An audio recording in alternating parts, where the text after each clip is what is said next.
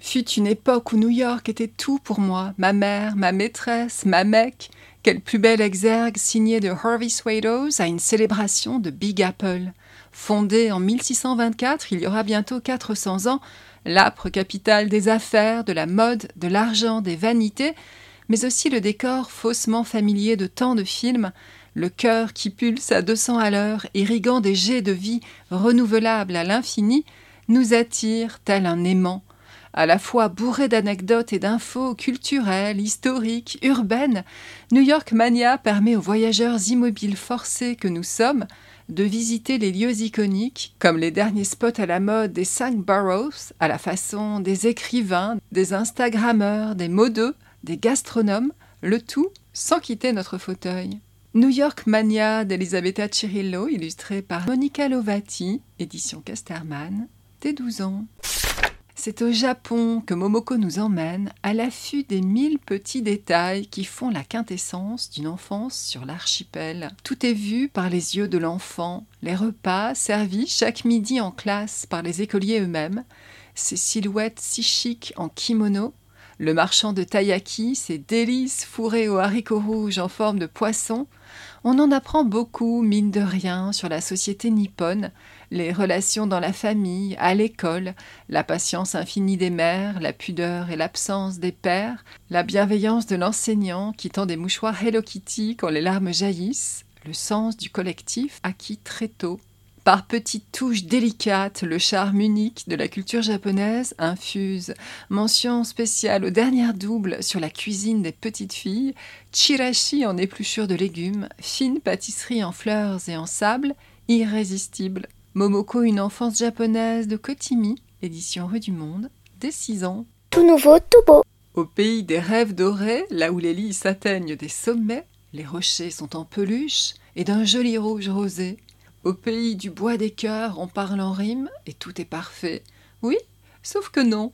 À fond dans cette phase d'opposition à tout, redoutée des spécialistes de la petite enfance au point d'avoir été surnommée la mini-crise d'adolescence, la petite licorne rompt avec le mood câlinou content ambiant et répond systématiquement non.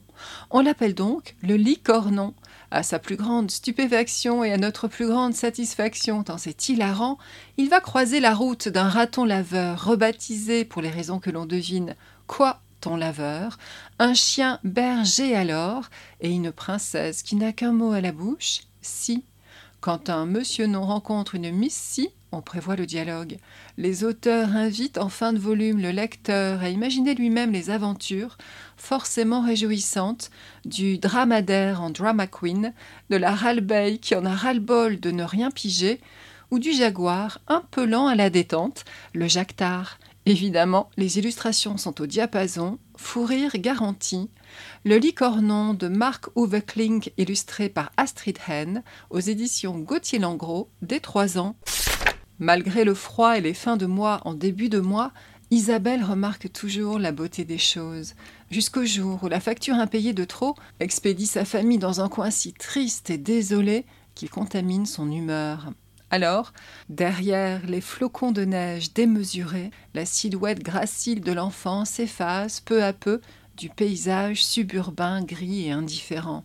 Comme les 25 millions d'enfants vivant sous le seuil de pauvreté dans l'Union européenne, Isabelle est une réalité que la plupart des gens préfèrent occulter. Pourtant, cet album l'affirme avec poésie, sans pathos ni niaiserie.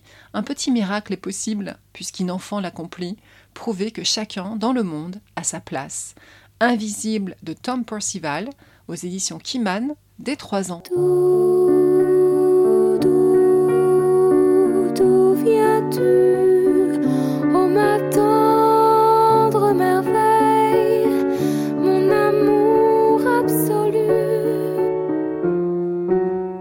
De l'Isle-Adam, Brel, Nougaro, Higelin, huit baladines et chansons douces livrent les mots les plus gracieux aux oreilles des bébés sur les notes de Gabriel Fauré, Michel Legrand, Henri Salvador, en en concentré de douceur et de beauté. Que tu lui donnes un crayon et l'enfant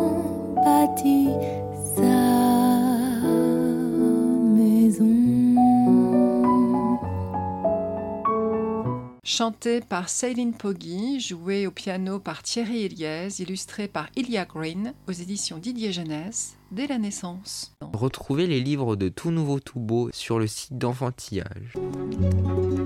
Enfantillage.